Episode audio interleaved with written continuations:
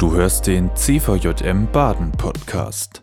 Wir machen gerade eine kleine Sommerpause und veröffentlichen deshalb in den nächsten Wochen Episoden aus dem Jahr 2017, die inhaltlich immer noch aktuell sind. Konkret wollen wir uns mit dem Thema geistliche Heimat vom Summit 2017 beschäftigen. Welche Möglichkeiten gibt es? Was bedeutet geistliche Heimat eigentlich? Und warum kann auch ein CVJM deine geistliche Heimat sein? Dazu erfährst du jetzt und in den kommenden Folgen mehr. Gerne verweisen wir hier auch auf die Podcast-Folge aus dem Juni, in der Ralf Zimmermann über White Church redet. Infos findest du auch auf whitechurch.de. Wir wünschen dir mit dieser Folge gute Gedankenanstöße und Gottes Segen. Geistliche Heimat, Fragezeichen, eine Spurensuche. Wie kann das heute aussehen? So heißt der heutige Abend. Zu mir kam vor kurzem nach unserem Jesus-Treff äh, Gottesdienst ein junger Herr. So sieht es bei uns aus. Der kam nach dem Gottesdienst zu mir und sagte so, Tobi, ich würde gerne in Stuttgart eine Gemeinde gründen. Sag mir mal, wie ich das am besten anstelle.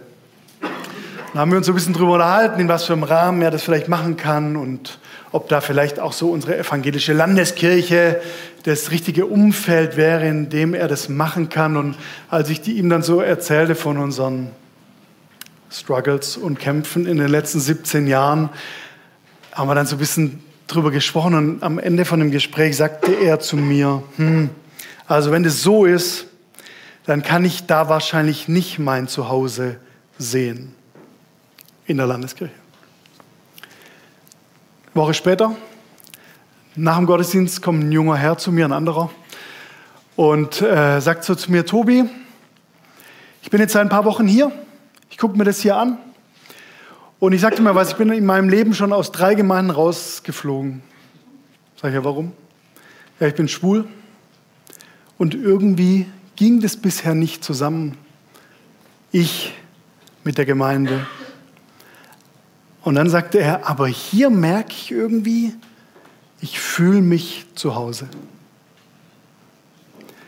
Zwei total ambivalente Erfahrungen auf dieser Suche nach geistlicher Heimat, nach geistlichem Zuhause sein. Wir merken, wir machen wahrscheinlich total unterschiedliche Erfahrungen so im Laufe unseres Lebens mit Gemeinde, mit Zephim, mit irgendwo dazugehören, mit geistlichen Dingen erleben. Ich habe mich heute so gern zu euch einladen lassen, als mir der Matthias davon erzählte, was ihr so vorhabt an diesem Wochenende. Fand ich richtig cool, weil ich glaube, wir sind irgendwie Kollegen. Ja, wir sind Kollegen und wir sehnen uns danach, irgendwo eine geistliche Heimat zu haben oder womöglich sogar für andere anzubieten die wir irgendwie positiv erleben. Es geht uns so im Jesus-Treff. Wir sind ja irgendwie ein Alien in dieser württembergischen Landeskirche. Sowas wie uns gibt es eigentlich gar nicht, sondern es gibt ja immer nur die Parochie, die Ortsgemeinde. Und mit sowas wie mit uns können die gar nichts anfangen. Und da dachte ich, das geht euch vielleicht manchmal auch so, dass ihr in euren CVMs da vor Ort sitzt und dann überlegt, was machen wir jetzt hier eigentlich? Sind wir jetzt eigentlich Gemeinde? Machen wir nur die Jugendarbeit für die Kirchengemeinde? Oder sind wir womöglich schon eine geistliche Heimat für viele Menschen? Erwartet heute Abend bitte nicht, dass der Tobi Werner aus Stuttgart kommt vom Jesus-Treff und euch dann sagt, wie es geht, sondern ich habe heute einen Plan. Ich möchte euch ein bisschen mit reinnehmen in unsere Erfahrungen, die wir die letzten 17 Jahre machen und auch ein bisschen vielleicht in mein Verständnis von diesem total belegten Begriff geistliche Heimat. Und mein Wunsch an diesem Abend wäre, dass es dich antriggert, zu überlegen, wie das denn bei dir aussehen kann. Vielleicht sieht es bei dir ja ganz anders aus als bei uns. Und das fände ich auch gut so. Ich erlebe das für mich oft so, dass der Begriff, den ihr da gerade schon auf der Leinwand gesehen habt, auch eine große Rolle spielt. Nämlich, man kann auch ganz schön viele Vorurteile haben über geistliche Gemeinschaften, in denen man so äh, zu Hause ist. Und ich würde gerne mit dir heute Abend ähm, vier Vorurteile anschauen, die ich auch immer wieder höre und würde dann mit dir gucken, ja, aber was steckt denn da dahinter oder wie können wir das vielleicht anders füllen? Bevor wir uns gleich an diese vier Vorurteile machen, geistliche Heimat. Allein schon in dieser Begrifflichkeit steckt ja so viel äh, drinne, was bei mir irgendwas antriggert. Also zum Beispiel geistlich, dieses Wort. Das hört sich ja erstmal so an wie irgendwas Heiliges, irgendwie ja, oder was, was Wichtiges. Wenn ich sage, wir, wir machen jetzt einen geistlichen Teil, ja, dann wird es irgendwie so wichtig und vielleicht auch ein bisschen schwer. Und geistlich hört sich auch irgendwie besonders an und irgendwie lieben wir das ja auch. Ne? Wir wären ja kein christlicher Verein, junge Menschen, wenn wir nichts darauf geben würden, dass irgendwas in unserem Leben nicht nur materiell, sondern auch geistlich ist. Und geistlich kann auch ganz schön missverständlich äh, sein oder sich auch extrem langweilig anhören. Ja, jetzt kommt was Geistliches.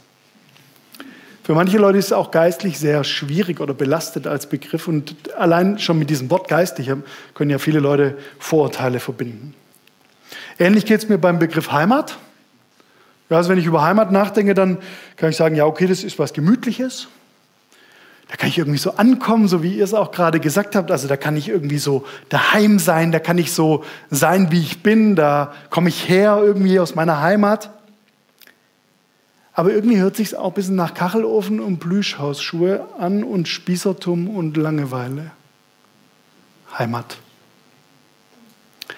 Ich möchte mit dir jetzt vier Vorurteile anschauen und möchte die mit dir angehen und möchte ein Bibelwort dagegen halten, weil ich glaube, dass wir im Wort Gottes was anzapfen können, was unsere Vorurteile über den Haufen wirft. Und ich warne dich schon mal vor, vielleicht sage ich ein paar Sachen, die du theologisch anders siehst oder auch von deiner Tradition her anders siehst, dann nimm es doch bitte mal als meine persönliche Meinung entgegen und prüfe es, ob das für dich auch so passt. Meine Hoffnung, wenn dich was ein bisschen herausfordert heute Abend, ist auch, dass du vielleicht neu inspiriert wirst, über geistliche Heimat anders nachzudenken, als du es bisher tust. Also, vier Vorurteile. Für jedes Vorteil brauchen wir vielleicht so eine Stunde. War ein Witz. Wir wollen ja nachher noch Getränke und Snacks genießen. Erstes Vorteil. Geistliche Heimat ist was Exklusives. Ich weiß nicht, ob ähm, du das nachvollziehen kannst. Bei ganz vielen Sachen in unserem Leben denken wir exklusiv. Zum Beispiel bei der Kirchenmitgliedschaft oder bei der Vereinsmitgliedschaft. Da denken wir so ein bisschen so.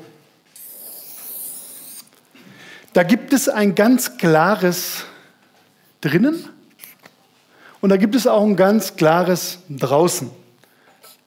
Beispiel, wenn ich in einem Raucherclub bin, ist klar, dass meine Zugehörigkeit zum Raucherclub eigentlich nur funktioniert, wenn ich rauche. So eine geschlossene Gruppe, so eine, so eine Mitgliedschaftsgruppe, die hat sehr große Vorteile. Ne? Es hat sehr viel Klarheit. Wenn ich also nicht rauche, brauche ich mich gar nicht darum bemühen, im Raucherclub Mitglied zu sein. Gibt aber auch ein paar Nachteile von so einer geschlossenen Gruppe, nämlich man kommt vielleicht nur sehr schwer rein, wenn man anders ist als die, die schon da sind. Ist also eigentlich so ein bisschen so eine exklusive Angelegenheit. Ich weiß nicht, ob ihr das von euch schon erlebt habt, in irgendwelchen Gemeinden oder auch in ganz normalen sozialen Gruppen, ist es manchmal so im Kegelclub oder sonst wo wo wir merken, das funktioniert mit einem sehr klaren Rand und da gibt es ein sehr klares drinnen und draußen. Ich würde dir heute gerne mal die Frage stellen, das mag ja bei menschlichen Gemeinschaften passen, dass es sowas gibt wie ein klares drinnen und draußen, aber passt es wirklich auch auf göttliche, auf geistliche Gemeinschaften? Der gute Paulus schreibt in seinem zweiten Brief an die Gemeinde in Korinth im fünften Kapitel im 19. Vers das folgende. Gott war im Messias und hat die gesamte Welt mit sich selbst versöhnt.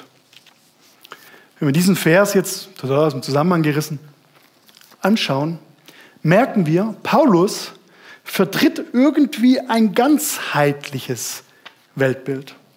Er redet da von gesamter Welt und er sagt, seit Jesus, seit diese Person des Messias, dieses Christus auf diese Welt kam, sehen wir, dass Gott die gesamte Welt mit sich versöhnt hat.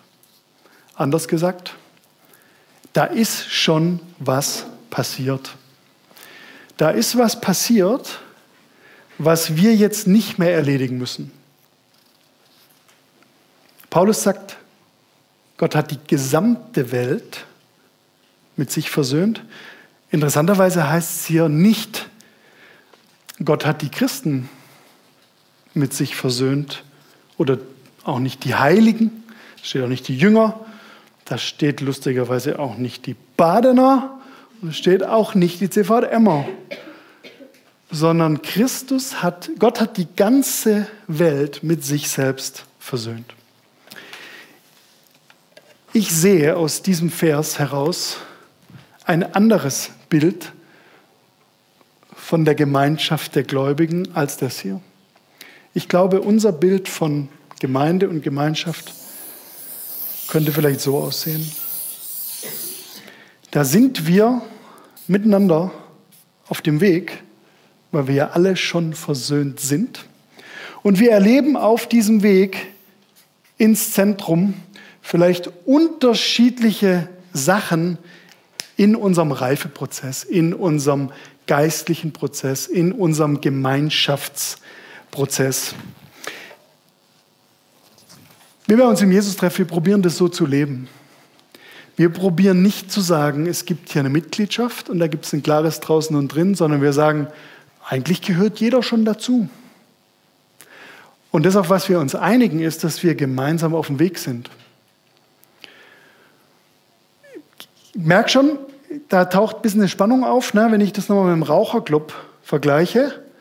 Ähm, es kann sein, dass jemand sich auf diesen Weg bei uns begibt mit unserer geistlichen Gemeinschaft, hier irgendwie auf diesem Wegpunkt ist und immer noch nicht raucht. Warum? Naja, weil das vielleicht erst auf diesem Weg passiert, also jetzt nicht unbedingt das mit dem Rauchen, ja, aber äh, vielleicht entwickelt sich ja auf diesem Weg erst was, wo es hier gar nicht die Chance dafür gäbe, weil die Grenze so klar ist. Wenn in Deutschland jemand Vieh züchtet, baut er im Normalfall Zäune um die Weide herum, damit die Kuh nicht abhaut. Wenn im Orient jemand Kühe züchtet, dann hat er in diesen weitläufigen Landschaften gar nicht die Möglichkeit, Zäune zu bauen, sondern der gräbt einen Brunnen in der Mitte des Gebiets. Zäune und Brunnen. Was steht eigentlich bei uns im Zentrum? Was ist das, worauf wir in unserer geistlichen Gemeinschaft uns einigen, auf was wir zulaufen? Ich glaube, Heimat entsteht viel mehr durch Brunnen als durch Zäune.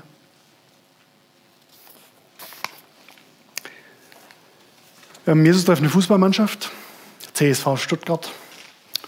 Interessanterweise mit dem roten Brustring, falls der jemandem bekannt vorkommt. Ja.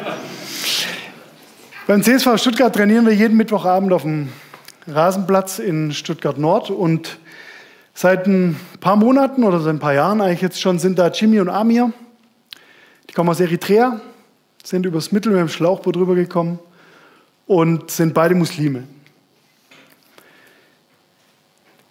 die, die eritreische Fußballtechnik entspricht nicht unbedingt den DFB-Statuten, wenn ihr wisst, was ich meine. Ja. Die Jungs kicken trotzdem bei uns mit, sind in unserer Fußballgemeinschaft willkommen und freuen sich, dass sie da ihr Deutsch ein bisschen trainieren können und eine gute Gemeinschaft erleben. Jetzt hat es aber dazu geführt, dass Jimmy und Amir auch ab und zu zu uns in Jesus-Treff Gottesdienst kommen, meistens am Sonntagabend.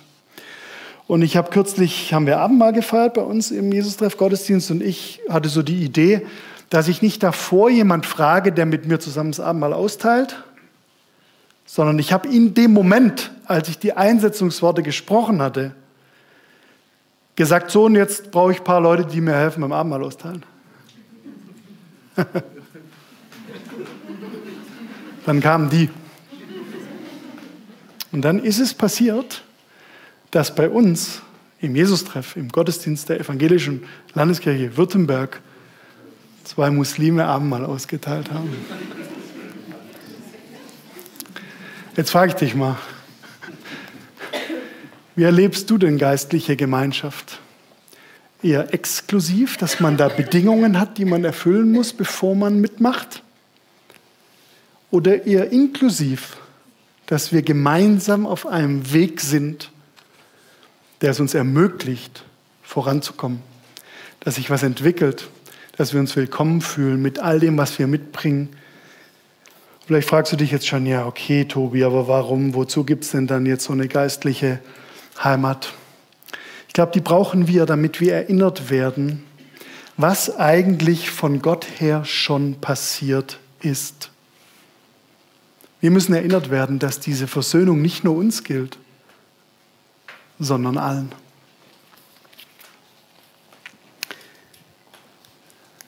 Zweites Vorurteil an diesem Abend. Geistliche Heimat ist was für Checker. Äh, glaubst du jetzt vielleicht gar nicht so, dass es deine Meinung ist? Meine ist ehrlich gesagt auch nicht, aber ich merke, dass es viele Leute denken. Viele Leute denken, Christ sein und irgendwo in der Gemeinde dabei zu sein, das ist was für Erfolgreiche. Entweder für Reiche oder für Schöne oder für solche Leute, die ihr Leben irgendwie klarkriegen. Und die sagen dann auch, die sind nicht besser, aber die sind besser dran. Ja, also das unterstützt ja eigentlich dieses Vorteil, wenn wir das sagen. Wollen wir das eigentlich? Wollen wir das, dass unsere Gemeinschaften, in denen wir leben, in denen wir zu Hause sind, was für Checker sind? Also ich sicher nicht. Ich glaube, die christliche Gemeinschaft, unsere geistliche Heimat, ist sicher keine Erfolgsgemeinschaft. Ich glaube, wir müssen uns da treffen, um immer wieder daran erinnert zu werden, Gott war im Messias und hat die gesamte Welt mit sich versöhnt. Da steckt es ja schon drin, dass wir Versöhnung brauchen. Vielleicht besonders in diesen ganzen Unaussprechlichkeiten unseres Lebens. Kennst du das? Dass wir versagen, dass wir Tiefpunkte erleben und dass wir dann dafür eigentlich einen Raum brauchen, wo das Unaussprechliche ausgesprochen werden kann. Ich habe bei uns im Jesus festgestellt, dass da einige Menschen sind in unserer Gemeinschaft die letzten Jahre, die einen sehr großen Verlust in ihrem Leben erlebt haben. Und wir haben außer unseren Gottesdiensten noch so eine kleine, wie so eine Hauskreisstruktur. bei uns heißen die Hauskreise Heimspiele. Das heißt, man trifft sich bei irgendjemand zu Hause auf dem Sofa und äh, äh, tauscht sich aus. Und äh, man kann solche Heimspiele auf Dauer anlegen. Man kann aber auch einfach sagen, ich gründe jetzt mal ein Heimspiel für ein paar Wochen. Und sowas habe ich dann gemacht. Ich habe dann ein paar Leute angefragt, von denen ich wusste, dass die in ihrem Leben schon einen sehr großen Verlust erlebt haben. Und habe dann gesagt, hättest du Lust, mit mir eine Heimspielgruppe zu machen? Es läuft so ab, wir treffen uns bei mir auf dem Sofa. Sieben Menschen waren wir und haben sieben Abende getroffen. Und an jedem Abend, habe ich gesagt, erzählt dann eine Person aus ihrem Leben diese Verlustgeschichte. Die anderen hören zu, knabbern ein paar Chips, dann beten wir, dann gehen wir nach Hause. Wir haben das dann angefangen, war letztes Jahr im Herbst. Und für mich war das eine sehr bewegende Zeit. Da saß die alleinerziehende Mama von zwei Kindern, die von ihrem Mann verlassen wurde. Und die hat uns ihre Geschichte erzählt. Und da saß auch der junge Witwer, der seine Frau ein Jahr vorher durch Krebs verloren hatte. Und dann saß eine junge Ex-Ehefrau, die von jetzt auf nachher von ihrem Mann verlassen wurde. Und wir haben an diesen Abenden wirklich nichts Besonderes gemacht, sondern wir haben uns einfach nur unsere Geschichte erzählt. Und die anderen haben zugehört. Und dann haben wir gebetet und sind wir nach Hause gegangen. Ich glaube, wir brauchen geistliche Heimat, wir brauchen geistliche Gemeinschaften, weil wir einen Raum brauchen, um unsere Schmerzen auszudrücken, weil wir einen Ort brauchen, wo es okay ist, dass wir das mitbringen, was wir mitbringen, wo uns jemand zeigt, du darfst hier Mensch sein und es gibt hier Raum für alle deine dunklen, deine hellen Seiten, deine guten und deine schlechten Tage. Hier ist ein Ort für Trauer, für Verlust, genauso wie ein Ort für Feiern, für Musik, für Essen und Espresso. Wenn dein Glauben an diesem Abend nicht Leiden und Schmerzen und Unaussprechliches beinhalten darf, dann rate ich dir, such dir schnell einen neuen. Und wenn deine Gemeinde, wenn deine geistliche Gemeinschaft nicht fähig ist, Leiden und Schmerz und Unaussprechliches zu beherbergen, dann muss sich da was ändern. Ich glaube, die geistliche Gemeinschaft, unsere geistliche Heimat ist dazu da, dass wir erinnert werden, dass Gott alles versöhnt hat und dass wir das vielleicht besonders im Schmerz und im Unverständlichen sehen können. Drittes Vorurteil. Sind wir noch gut drauf? Ja. Manche Leute denken, eine geistliche Heimat zu haben oder eine geistliche Gemeinschaft zu erleben, ist nice to have. Ja, brauche ich vielleicht nicht unbedingt, aber wenn es da wäre, würde ich mich irgendwie freuen. Ja, wäre doch ganz nett, wäre doch was bei uns im CVM, wenn wir das irgendwie äh, wüssten, dass wir auch jetzt auch irgendwie eine Gemeinde sind und eine Gemeinschaft. Wäre irgendwie schön, fühlt sich vielleicht auch ganz heimelig und warm an. Ist es wirklich nur nice to have? An diesem Abend kennen wir alle zwei Typen, weil wir christlich sozialisiert aufgewachsen sind oder Bibelkenner sind. Das Leben dieser beiden Typen glich sich sehr stark bis zu einem gewissen Punkt und unterschied sich dann sehr stark an einem gewissen Punkt. Judas und Petrus. Zwei Männer, die mit Jesus unterwegs waren und deren Lebensende unterschiedlicher nicht sein könnte. Was wissen wir über diesen Judas? Der war einer der Jünger, die Jesus berufen hat. Der war mit Jesus unterwegs. Er hat Jesus verraten. Er hat es bereut. Und er hat sich erhängt. Und was wissen wir über diesen Petrus? Er war einer der Jünger, die Jesus berufen hat. Er war mit Jesus unterwegs. Er hat Jesus auch verraten. Er hat es auch bereut. Und er wurde Gründer der Kirche. An den beiden Typen merken wir was. Die Geschichte von Judas, die endete mit seinem Selbstmord und er wurde der große Buhmann der Bibelgeschichte. Sogar so weit, dass wir im Fußballstadion Spieler als Judas bezeichnen, wenn die den Verein wechseln. Und Petrus, dessen Geschichte beginnt neu nach dem Versagen und er wurde der große Kirchenvater. Jetzt ratet mal, was den Unterschied ausmachte zwischen den beiden Jungs. Es gibt einen Unterschied in deren Geschichte. Wir, die wir heute hier sitzen, wir teilen etwas mit Petrus, das Judas nie erleben durfte. Wir erleben Gemeinschaft mit Gläubigen nach dem Versagen. Wir sitzen heute hier. Wir erleben Gnade in unserer Geschwisterschaft. Wir erleben Vergebung in der Gemeinde. Wir erleben Annahme in unserem CVM oder in unserer Kirchengemeinde. Judas brachte sich um in der Isolation. Und Petrus blieb bei den Jüngern. Er erlebte Ostern. Er erlebte die Gemeinschaft mit seinen Freunden und er erlebte dieses Fischfrühstück am See mit dem Auferstandenen. Verstehst du? Versöhnung ist was, was ein Mensch sich nie selbst zusprechen kann.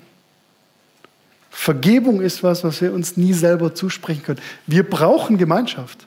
Wir brauchen eine geistliche Heimat, in der das möglich ist, dass uns jemand sagt, es geht weiter nach dem Scheitern. Es geht weiter nach dem Versagen. ist nicht nur nice to have, sondern eine sehr essentielle Geschichte. Ich habe es persönlich in meinem Leben erlebt. Ich bin, äh, ich war schon mal verheiratet und vor einigen Jahren scheiterte meine Ehe. Und das war für mich die krasseste Krisenzeit in meinem Leben, wo es irgendwie komplett anders lief, als ich mir das vorgestellt habe. Wo ich am Ende war mit meinem Latein und wo ich mich auch gefragt habe, was, ja, was passiert denn jetzt nach diesem Dreck? Was kommt nach dem Scheitern? Bin so dankbar, dass ich in meiner persönlichen Geschichte unsere Kirche, unsere Gemeinde als einen Gnadenort erlebt habe.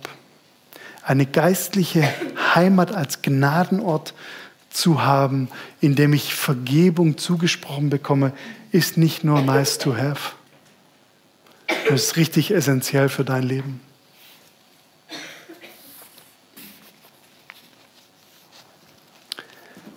Letztes Vorurteil. Manche Leute denken, geistliche Heimat, eine christliche Gemeinschaft zu haben, ist alles. Ich sage dir mal was, bei uns im Jesus-Treff, da kannst du deine ganze äh, Stuttgarter Woche mit äh, Gemeindeveranstaltungen füllen. Fängt am Montagabend an, da kannst du den Gospelchor zum Singen gehen, dann kannst du am Dienstagabend entweder zu einem theologischen Abend oder zum Ein Heimspiel-Einstieg gehen. Am Mittwoch kannst du kicken, am Donnerstag kannst du zum Lobpreis- und Gebetsabend gehen und am Freitag kannst du Volleyball spielen, bevor du dann am Samstag irgendeinen Ladies-Tag erlebst und am Sonntag zwei Gottesdienste um 11 und um 18 Uhr hast. Also da brauchst du nichts mehr. Das führt manchmal bei uns dazu, dass unser ganzes Leben gefüllt ist mit Gemeinde oder mit Aktivität. Jetzt hat Paulus geschrieben, Gott war im Messias und hat die gesamte Welt mit sich selbst versöhnt. Gott hat nicht nur die Gemeinde versöhnt, sondern die gesamte Welt. Manchmal denke ich, so eine geistliche Heimat, in der wir uns wohlfühlen, die kann für manche Menschen auch ein Ort werden, wo wir uns vor unserer eigentlichen Berufung verstecken. Da können wir ganz gut unseren Terminplan zukleistern. Und es hindert uns vielleicht daran, etwas wirklich Wichtiges in der Welt zu tun. Ich würde so gern manchmal zu meinen Jesus-Trefflern da sagen, also wirklich herzlich willkommen hier bei uns in der Gemeinde. Aber jetzt geh auch wieder und mach mal was. Finde deine Berufung. Es ist ja nicht nur so, dass die Heimat, die Gemeinde geistlich ist, sondern dein Alltag ist ja genauso geistlich. Ich glaube, wir kommen in unseren Gemeinden zusammen, um für ein paar Momente erinnert zu werden, dass Gottes Versöhnung nicht nur für uns gemeint ist, sondern für die ganze Welt. Möchte mal was aus meinem Arbeitsalltag erzählen, wo ich das so erlebe. Ich, äh, viele Jesus-Treffler sind im heiratsfähigen Alter und die brauchen irgendwie jemanden, der sie traut. Es passiert es also die ganze Zeit, dass die mich fragen, Werner, kannst du uns trauen? Und dann äh, sage ich, ja, mache ich gerne. Ich feiere auch sehr gerne Trauungen, muss ich sagen. Und ähm, es ist kürzlich mal passiert, äh, stand ich da vor einem ähm, äh, Jesus-Treff-Brautpaar und ist ja immer ganz spannend bei so einer Trauung. Ne? Da sitzen ja Leute erstens in der Kirche, die würden nie in die Kirche gehen, aber die müssen dann bei so einer Trauung in die Kirche. Das heißt, man hat ein spannendes Publikum vor sich. Zweitens, man hat auch immer einen Fotografen dabei der für sündhaft teures Geld eingekauft wurde, ne, um an diesem wichtigen Tag das Paar zu fotografieren. Jetzt sind die Fotografen total unterschiedlich. Die meisten connecten irgendwie mit dir als Trauprediger vorher. Die wollen dir nämlich genau sagen, du, wie du dich zu verhalten hast und dass du beim Kuss auf die Seite gehen sollst. Ja, das sind meistens so die Ansagen der Fotografen. An dem Tag war ein witziger Fotograf da in der Kirche und ich habe schon so gemerkt, er hat mir davor Hallo gesagt, ja, Markus, ja, Tobi, Markus und so. Cool, ja. Und dann fing ich an, machte so meine Begrüßung. Und dann spielte die Band danach. Und dann kam Markus schon, während ich wieder, ich wieder auf meinem Platz saß, zum Herrn und sagte, hey, machst du das immer so?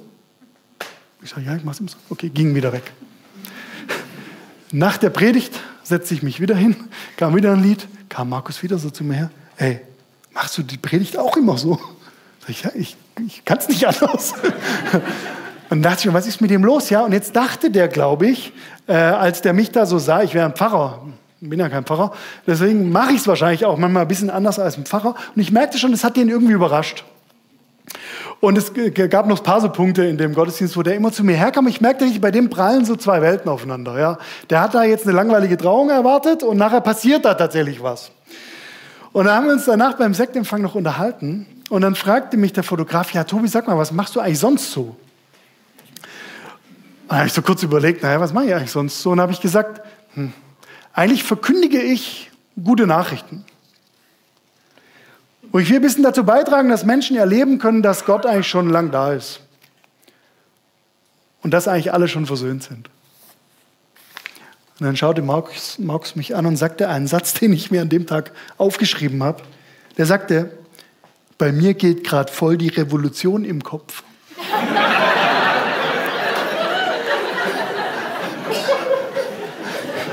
bei mir geht gerade voll die Revolution im Kopf. Wenn Kirche, wenn dein Erlebnis mit Kirche vielleicht anders ist als das, was du erwartest, dann geht so eine Reformation vielleicht auch im Kopf bei dir ab. Ich frage mich manchmal, wie es denn bei uns in unserem Alltag so wäre, wenn das das ist, was die Menschen von uns mitkriegen würden. Wenn die merken würden, ey, das ist ja die totale Revolution dass alle schon mit Gott versöhnt sind. Das ist ja die totale Reformation, wenn wir daran erinnert werden, dass Kirche nicht alles ist. Unsere geistliche Gemeinschaft, unsere geistliche Heimat ist nicht alles. Aber sie ist vielleicht immer wieder dazu da, dass wir erinnert werden, dass diese Versöhnung ja nicht nur uns gilt, sondern der ganzen Welt.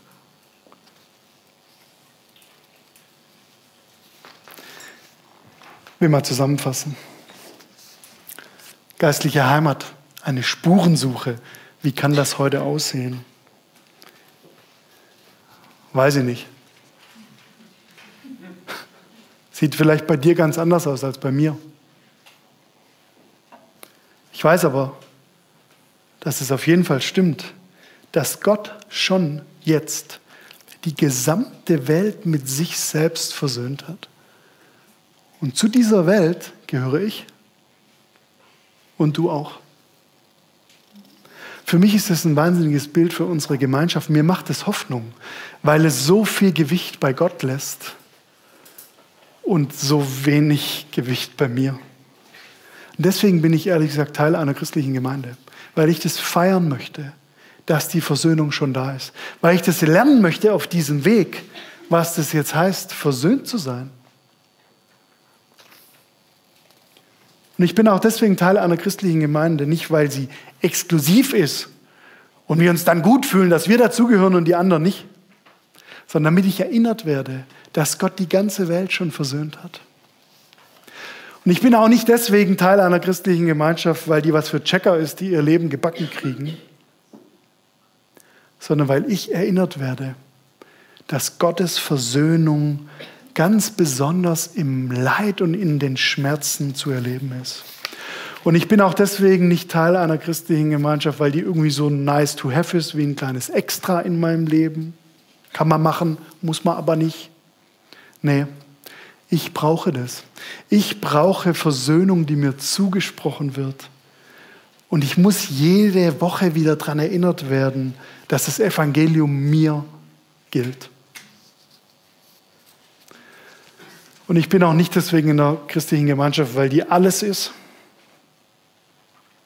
sondern weil sie mich daran erinnert, dass damit ein Auftrag verknüpft ist, dass unser Blick auf die ganze Welt gehen darf und das, was passiert, wenn wir eine geistliche Heimat haben und unseren Auftrag entdecken. Zum Schluss noch was. Kürzlich kam zu mir eine junge Frau, im Jesus-Treff auf mich zu. Ich kannte die schon so vom Sehen. Ähm, kannte auch so ein bisschen ihre Geschichte. Sie hatte also davor nichts mit Kirche zu tun, sondern wurde von ihrer Arbeitskollegin mit zu uns in den Gottesdienst geschleppt, weil die dachte, das tut der gut. Und dann ähm, war die ein paar Wochen da, immer sehr aufmerksam so die Predigten gehört und so. Und sagte dann an diesem Tag zu mir, Tobi, ich muss dir mal was erzählen. Ich hatte ein total scheiß Verhältnis zu meinem Papa. Der ist Alkoholiker, der hat unsere Familie verlassen, als ich im Teenie-Alter war. Und ich hatte dann seit Teenie bis heute keinen Kontakt mehr zu dem. Und je länger ich jetzt hier mir das Zeug bei euch da anhöre im Gottesdienst, denke ich, ich sollte mal mit, wieder mit dem reden. Also ich sage, ja, okay, hört sich schon mal krass an, was dann passiert. Und dann sagte sie, ja, und jetzt habe ich den angerufen. Und jetzt haben wir ein Gespräch vereinbart. Und das Gespräch, an dem ich jetzt meinen Papa nach Jahren zum ersten Mal wieder treffen werde, das wird an einem Sonntag stattfinden. Guckt sie und sagt, warum ausgerechnet am Sonntag? Und dann sagte sie, ja, weil ich dann weiß, ich komme hierher, ich komme in diese geistliche Heimat, ich komme in diese Gemeinde und da wird mir nochmal gesagt, was für mich gilt. Und dann bin ich bereit, dieser alten Geschichte ins Auge zu schauen und diesen Mann nach Jahren wieder zu treffen. Die haben sicher noch einen Weg vor sich, aber für mich war das total bewegend, weil ich gemerkt habe, das geht definitiv über uns hinaus. Das ist was, das haben wir nicht unter Kontrolle, sondern das ist was, was eigentlich schon passiert ist, dass Gott die gesamte Welt mit sich versöhnt hat. Und es ist aber auch was, was jetzt ganz konkret bei einer Person in ihrem Leben was essentiell verändert. Wie wäre das, wenn bald ganz Baden überschwappt von geistlichen Heimatorten, die Spuren im Leben von einzelnen Menschen hinterlassen und die Spuren auf der ganzen Welt hinterlassen? Das war die aktuelle Folge des CVJM Baden Podcast. Wenn dich etwas angesprochen hat, du motiviert oder inspiriert wurdest, dann komm doch gerne darüber mit deinen Freunden ins Gespräch. Falls du Fragen, Anregungen oder Themenwünsche hast, schreib uns eine Mail an info@cvjmbaden.de. Erfahre mehr über den CVJM Baden und besuche uns auf Instagram unter cvjm.baden oder im Web auf cvjmbaden.de. Gerne kannst du den Podcast teilen. Wir wünschen dir eine gesegnete Woche. Bis zum nächsten Mal.